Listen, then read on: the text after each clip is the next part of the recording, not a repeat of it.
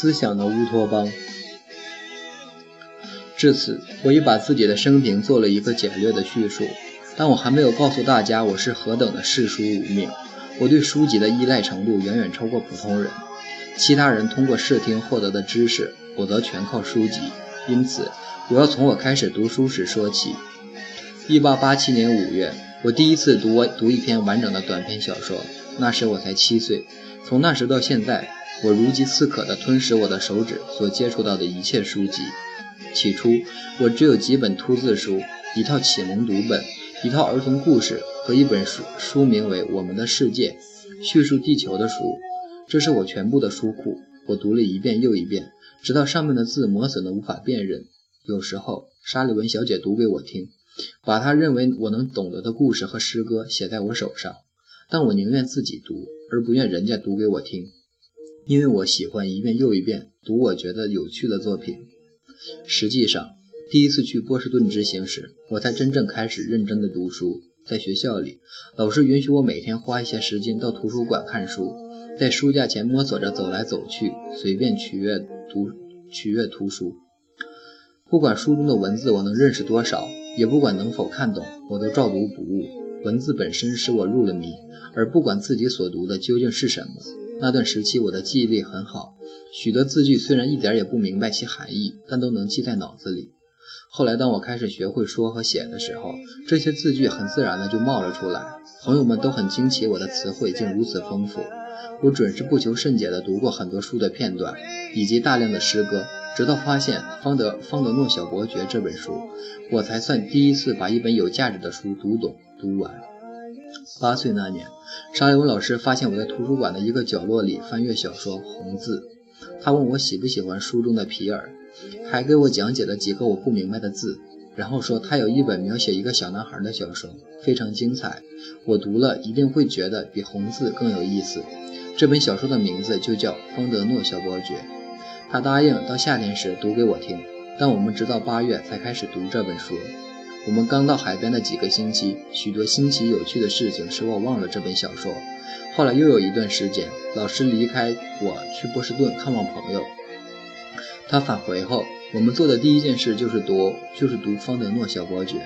记得那是八月的一个炎热的下午，吃过午饭后，我们同坐在屋外不远处两棵墨绿色墨绿色松树之间的吊床上。当我们穿过草地时，许多蚱蜢跳到衣角上。我记得老师一定要把这些小虫子从衣裳从衣裳上弄干净再坐下来。而我认为这是一种不必要的浪费时间。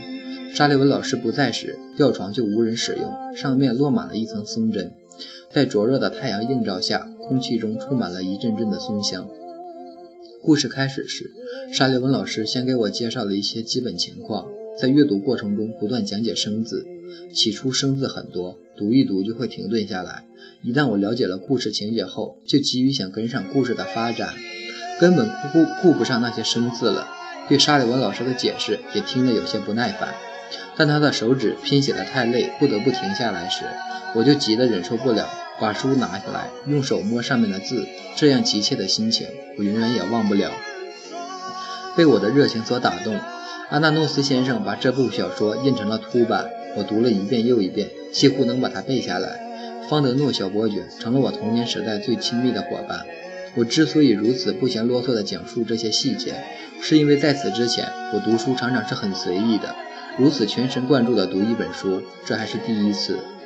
从这本书开始的以后两年，我在家中和波士顿之行中读了很多书，我已经忘记那些书的书名和作者，也想不起哪本先读，哪本后读。依然记得的有《希腊英雄》、拉方登的《寓言》、霍索恩的《神奇的书》和《圣经故事》。拉姆的《莎士乐府本事》，狄更斯的儿童本英国历史，还有《天方夜谭》、瑞士家庭鲁滨逊、天路历程》、鲁滨逊漂流记、小妇人和海蒂。海蒂是篇美丽的小故事。后来我又读过他的德文本。我在学习和游戏之余读这些书，越读越有兴趣。我从不对这些书做什么研究分析，不管究竟写的好坏，也不管文本和作者情况。作家们将自己的思想珍宝以文字的方式呈现在我面前，就像阳领受阳光和友爱一样。我接受了这些珍宝。我喜欢小妇人，因为它让我感到那些耳目正常的孩子有一样的思想情感。我的生命既然有缺陷，只好从一本一本的书里去探寻外部世界的信息。我不喜欢《天路历程》和《预言》。最初读拉方登的《预言》用的是英文译本，只是简略地读了一遍。后来读了法文的原本，虽然故事生动，语言简练，但依然无法激起我的好感。我也说不出具体的原因。动物拟人化表达方式永远无法引起我特别的兴趣，也就无心去领会其中的寓意了。而且，拉方登的作品不能激起人类高尚的情操，在他看来。人最重要的东西是自爱和理性，其作品中始终贯穿着一个思想内涵，即将个人的道德完全来自于自爱，用理性来驾驭和控制自爱，就能产生真正的幸福。而我则认为，自私的爱乃万恶之万恶之源。当然，也许我是错的。拉方登对于人类的了解和观察要比我丰富得多。这样讲，并不意味着我反对讽刺寓言。而是在我看来，没有必要由猴子和狼来宣扬伟大的真理。相比较以动物为主角的寓言故事，我更喜欢丛林之书和我所了解的野生动物，因为它们是真正意义上的动物，而不是拟人化的。我爱它们之所爱，恨它们之所恨。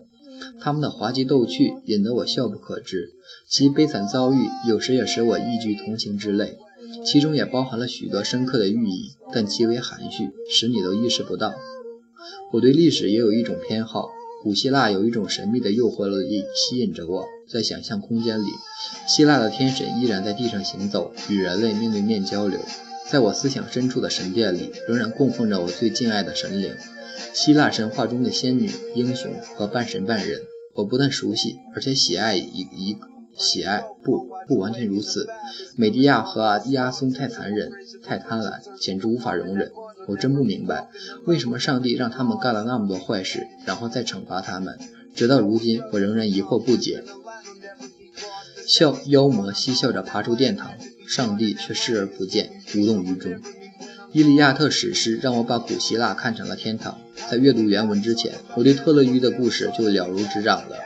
在通过了古希腊法文、古希腊文文法以后，针对古希腊古希腊文宝藏一览无遗。伟大的诗篇，不论是英文还是古希腊文，只要同你的心息息相通，是不需要别人翻译的。相反，人们常常用他们牵强附会的分析和评论，扭曲了伟大作品的意义。他们要是能懂得这个简单的道理，该有多好！欣赏一首好诗词，根本不需要清楚其中每一个字，也无需弄清楚其词法和句法的属性。那些有学问的教授们，从《伊利亚特》史诗中挖掘出的东西，比我多得多。但我从不嫉妒，我并不在意别人比我聪明。他们纵有广博的知识，但也无法表达出对这首光辉的史诗究竟欣赏到了什么程度。当然，我自己也无法表达出来的。每当我读《伊利亚特》最精彩的篇章时，就感到自己的灵魂在升华，将我从狭窄的生活圈子里解脱出来，游荡于形骸之外，飘然于广阔无垠的天上人间。伊索德稍逊于《伊利亚特》。但我也但也为我所喜爱。我努力不依靠词典注释，独自来领会这部史诗，并试图把自己最喜欢的一些篇章翻译出来。维吉尔描绘人物的本领如此惊人，他笔下喜怒哀乐的天神和凡人好像蒙上了一层伊丽莎白时代的面纱。《伊利亚特》中的天神和凡人欢快地又唱又跳，维尔基笔下的人物柔美静谧，好似月光下的阿波罗大理石像。而河马则是大大太阳光下秀发飘动的俊逸而活泼的少年。不要一天的时间，就可以从希腊英雄到伊利亚特，在书本里飞来飞去，实在方便。但对我来说，其中的路程也绝非令人惬意的。当他人已经周游世界几遍时，我也许还在语法和词典的迷迷途里筋疲力尽地徘徊，或者正掉进恐怖的陷阱。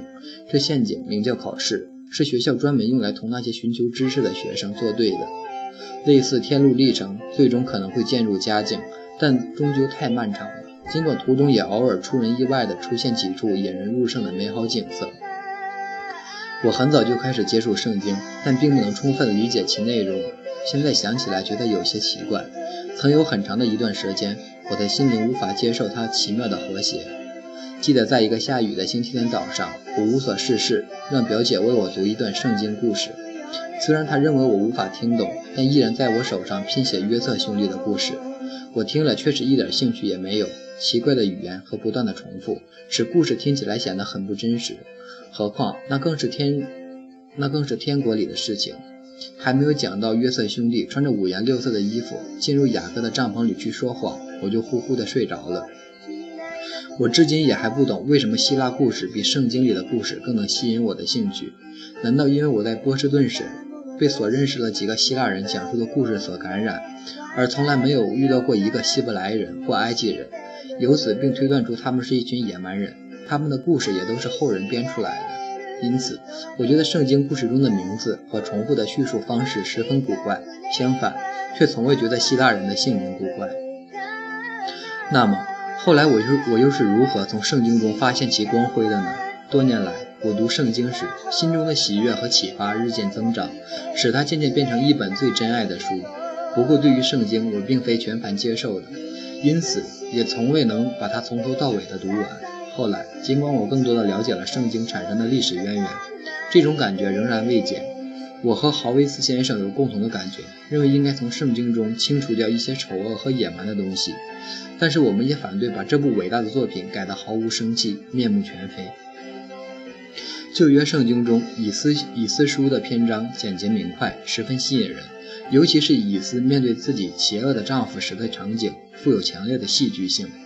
尽管他清楚地知道自己的生命系于对方之手，没有人能够拯救他，然而他克服了女性的懦弱，勇敢地走向她的丈夫。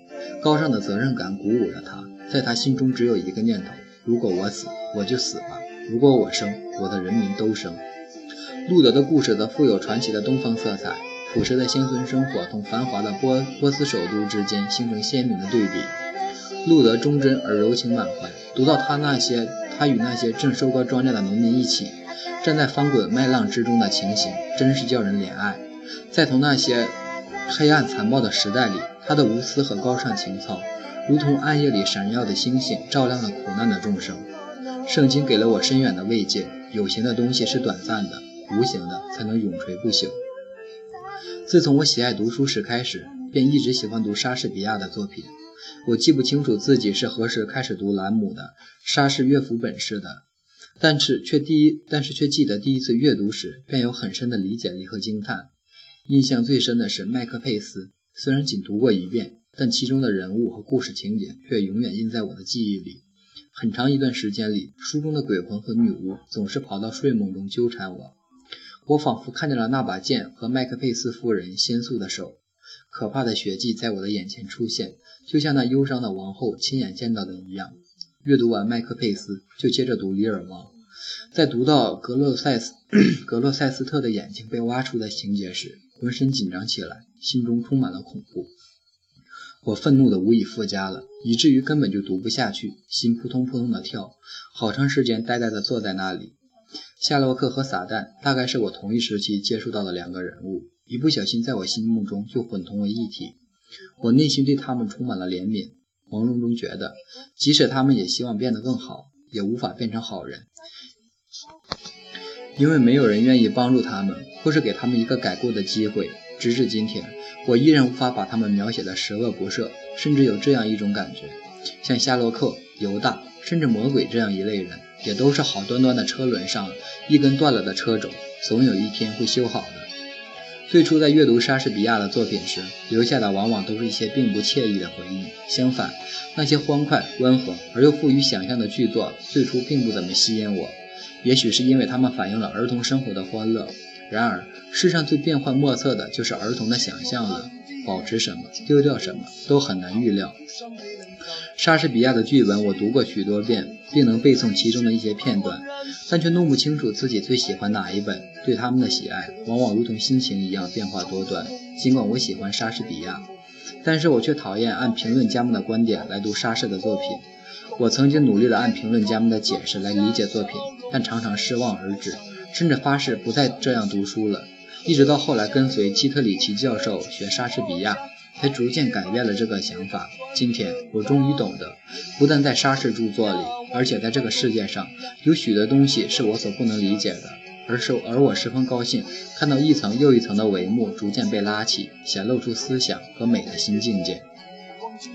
除了诗歌以外，我对历史也有浓厚的兴趣。我阅读了所能接触到的历史著作。从单调枯燥的各种大事记，更单调更枯燥的年表，到格林所著公正而又生动的英国民族史，从弗里曼的欧洲史到埃默顿的中世纪，都是我阅读的范围。而第一本使我真正体会到历史价值的书是斯文顿的《世界史》。这本书是我在我十二岁生日时收到的礼物。书现在可能已经破烂不堪了，但我依然像珍宝一样珍藏着它。从书中，我认识到各民族如何在地球上逐步发展起来，并建立起城市；少数伟大的统治者是如何把一切置于脚下，把千万人系于一人之手；人类文明如何在文化历史、文化艺术上为历史的发展奠定基础、开辟道路。人类文明如何在文化经历腐朽堕落的浩劫，然后又像不死鸟一样死而复生？伟大的圣贤又如何提倡自由、宽容和教育，为拯救全世界而披荆斩棘？大学时代所读的书中，比较熟悉的是一些法国和德国的文学作品。德国人在生活和文学上将自将自己的力量放在美之前，他们探求真理胜过传统。德国人做任何事都有一股强健的活力。他们张口说话不是为了影响别别人，而是犹如虎梗在喉，不吐不快。在德国文学中，我发现其光辉在于他对妇女、对于自我牺牲的爱情、伟大力量的承认。这种思想几乎渗透在所有的德国文学作品中，尤其在歌德的《浮士德》中表现得最为显著。那昙花一现不过是象征而已，人间的缺憾也会成为圆满。那无法形容的，这里已经完成。妇女的灵魂引导我们永远向上。所有读过的法国作家中，我最喜欢莫里埃和拉辛。巴尔扎克和梅里美的作品很很清新喜人，犹如阵阵海风袭人。阿尔弗雷德·英塞的作品简直不可思议。至于雨果，尽管在文学上我并不是非常喜欢他，但却十分敬佩他的才华。他的卓越的浪漫主义，所有伟大诗人、作家，他们都是人类永恒主题的表现者，是他们用自己非凡的伟大作品把我引入了真善美的境界。我是否说的太多了？但是实际上我只说了自己最喜欢的一些作家。也许人们会认为我阅读面很窄，这是一种错误的印象。其实每个作者都有自己独特的风格值得欣赏，比如卡莱的粗犷以及对虚伪的赠言，华尔斯华华尔斯华内的鼓吹天人一体。以及艾胡德古怪、惊人之笔，赫里克的典雅，还有他诗歌中饱含的百合花和玫瑰的香味，都对我有深远的影响。同样的，我也喜欢惠蒂尔的热情正直，喜欢马克吐温，谁能不喜欢他呢？天生们也喜欢他赋予他全能的智慧。为了不使他成为悲观主义者，又在他的心田上支起一道爱和信仰的彩虹。我爱斯科特的不不落俗套、泼辣和诚实。我爱所有像洛厄那样的作家，他们的心池在乐观主义的阳光下泛起涟漪，成为欢乐善意的源泉。有时带点愤怒，有时又有同情和怜悯。总而言之，文学是我理想的乐园。在这个乐园里，我享有一切权利，没有任何感觉上的障碍能够阻止我和作者以及作品中人物交流。